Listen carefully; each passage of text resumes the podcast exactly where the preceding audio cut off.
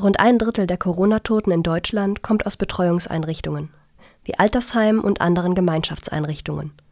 Am Montag waren es 1491 Todesfälle.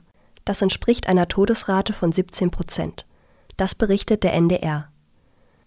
Zu den in den Zahlen des Robert Koch Instituts aufgeführten Masseneinrichtungen zählen Alten und Pflegeheime, Gefängnisse sowie Obdachlosen und Flüchtlingsunterkünfte. In diesen Einrichtungen wurden laut dem RKI 14.228 Corona-Fälle gemeldet.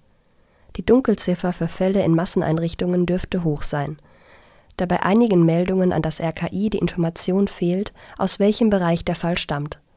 Grundsätzlich sind laut Infektionsschutzgesetz die Fälle meldepflichtig, die aus den Bereichen Gesundheit, Betreuung und Lebensmittelherstellung kommen 966 Todesfälle können durch mangelnde Daten keinem Bereich zugeordnet werden.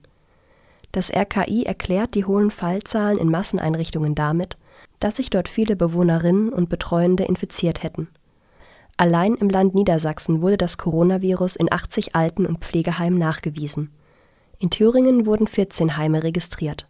Die Gewerkschaft Verdi kritisiert nach Informationen des NDR fehlende Schutzkleidung in den Einrichtungen